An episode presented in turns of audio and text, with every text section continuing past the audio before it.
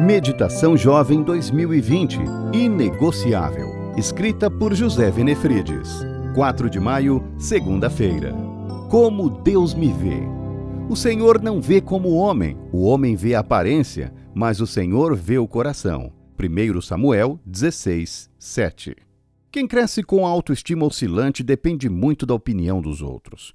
Qualquer coisa que os colegas digam é importante o bastante para consolidar um sentimento de rejeição. Para muitos jovens, a opinião dos amigos tem muito valor. Independentemente da idade, existem três áreas de conflito interno que convocam o tribunal da nossa mente para nos julgar: aparência, performance e status. Aparência. A maioria de nós não consegue passar diante do espelho sem se olhar. Observe quanto tempo um adolescente fica vendo o reflexo da própria imagem e você terá uma noção do tamanho de seus traumas. Performance. Somos muito exigentes quanto à inteligência, habilidades ou aptidões.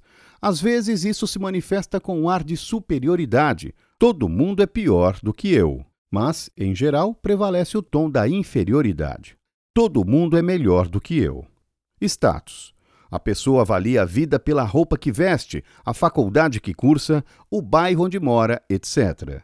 O Pai Celestial não está procurando gente de boa aparência, os mais espertos, nem os mais populares. Ele procura o que colocou dentro de você: fé, coragem e dons.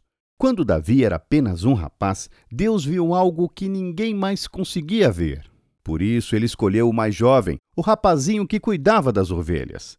O Senhor é especialista em ver o que ninguém vê. Ele procura corações semelhantes ao dele.